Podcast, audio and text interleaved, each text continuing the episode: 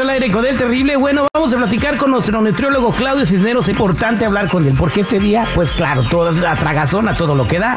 El pavo, este, el relleno de pavo, que lo rellenan de pan, de harina, de calabaza, de pasita. Un montón de mantequilla. Un mon- exactamente, lo preparan de la manera menos saludable posible. Muchos hasta lo meten en un, eh, en una, en un tarro lleno de aceite, que lo fríen así, lo meten y lo sacan.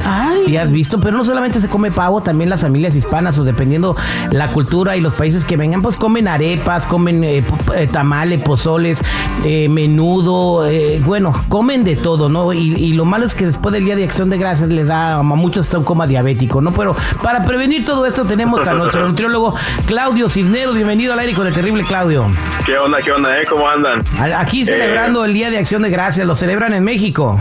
Eh, sí, sí, bueno, aquí en Mexicali que estamos con biculturalidad, que se festeja, eh, pero aquí es bien importante esa parte que vas a mencionar, que una vez me tocó con una maestra que es psicóloga, decía que eh, nuestra cultura, cultura que es prácticamente norteamericana y americana de mexicanos, eh, se preparan a un atracón anual, que es prácticamente a partir de octubre hasta diciembre, ¿no? Aquí la parte más importante es el hecho de qué tanto voy a comer, eh, qué tan frecuente es y si realmente me viene viable, ¿no? Esto lo menciono porque puede decir, ¿sabes qué? Yo tengo un colesterol elevado, tengo problemas con el hígado graso y yo sé que se me antoja muchísimo, pero qué tan conveniente es que yo pueda darme chance a comer de esta forma, ¿no? Porque se puede comer rico, pero no siempre cayendo en, en el exceso, la verdad, ¿no? Y Exacto. aquí le van, les van a ir unos tips, ¿no? Exactamente. Vamos con los tips para no tragar Va. tanto, para no ponernos como marranos el día de acción de gracias. Adelante. Sí. La lo que hago siempre, recomiendo número uno, es siempre haz tus tres comidas al día, pero que la cena a la cual que vas a hacer con familia, sea la comida la cena que tú decías que vas a, a celebrar con familia, eh, sea la que tenga la mayor cantidad de alimentos ricos en carbohidratos, por así decir. En la mañana me levanto, me desayuno nada más huevos con verdura, este, con poquito aceite. eh, en la no en la tarde, que diga, ah, pues ahí también puedo hacer nada más pollo, algo así leve, sin tantas tortillas para el cereal. Y en la cena, ahí le agrego todos los cereales que me, que me hicieran falta, ¿no? Para el hecho de no exceder e intentar equilibrar un poquito lo que me toca a mí comer de alimentos ricos en carbohidratos, ¿vale? Mm, Muy bien. El segundo punto, que es bien importante esa parte, por es como que siempre las entradas dan verduras, es que eh, antes de comer el platillo con el- la porción de cereales, de pan, etc., de pavo, whatever, es que siempre comamos verduras antes. Que digan, ¿sabes, Claudio? No es que yo voy a hacer pozole, ah, pues unos pepinos, ahí unos, unos nopales asados, antes de, de cada comida verdura. Número uno, la verdura te va a muchísimo la digestión, para que no tengas acidez, obviamente, y la otra es que te da más saciedad, te da la oportunidad de no comer tanto, ¿no? El tercer punto que recomiendo bastante es el hecho de haz, darle prioridad al alimento de origen animal, al que contenga más proteína.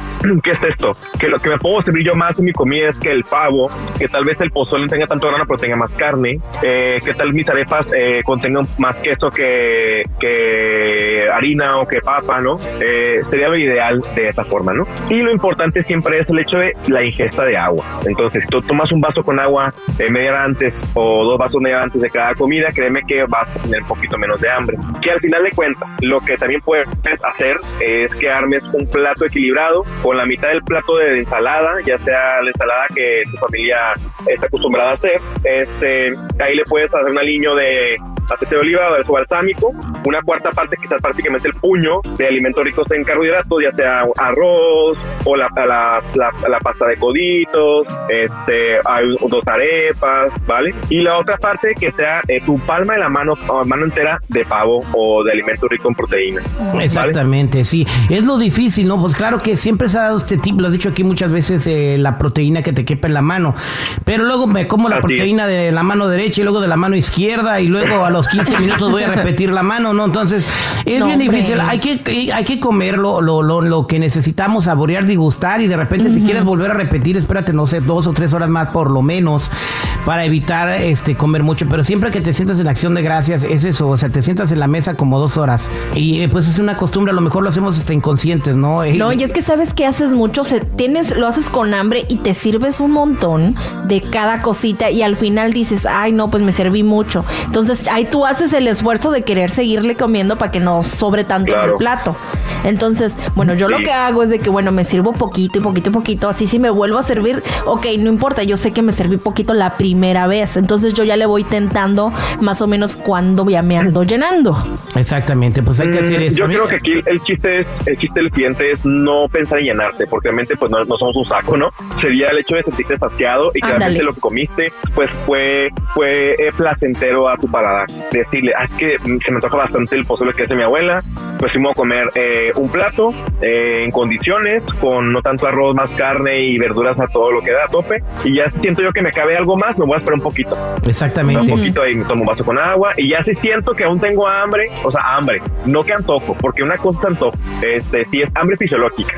Yo le digo a mis pacientes, si tú comes lo que te comete y sientes todavía hambre así, pero hambre de que, de que no te, no, no, no satisfaciste esa necesidad fisiológica, sírvete otro plato igual. Pero tú crees que al tener esta sensación de hambre y servirte un plato igual, no te lo vas a acabar, ni te lo, ni te lo sirvas. Exactamente, ¿no? Y bueno, y ya para, Vale. para concluir el segmento es no solamente lo que te comes, es también qué vamos a tomar. Ay, que vamos a, ya te comiste el plato de Claro. pozole o el, el platote de pavo con el puré de papa y el relleno, el vaso de refresco, ¿no? Este, o sea, ahora le vamos, vamos a echarnos cinco cucharadas de azúcar Sí. en vaso, ¿no? Ese Un es vinito refresco. después. Exactamente, el vinito o la chela, entonces pues es, es lo que le está haciendo tu cuerpo, pues eso te, a lo mejor en el momento no lo siente mi gente, pero esto te cobra la factura con los años. Así que estos consejos que está dando Claro. Claudio es para que por su bien, por su salud, disfruten su día de acción de gracias, pero coman chido. Gracias Claudio.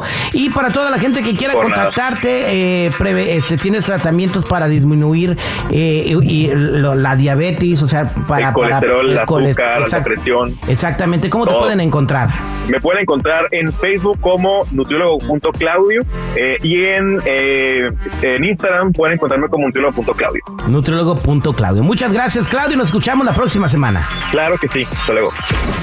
Al aire con el Terry.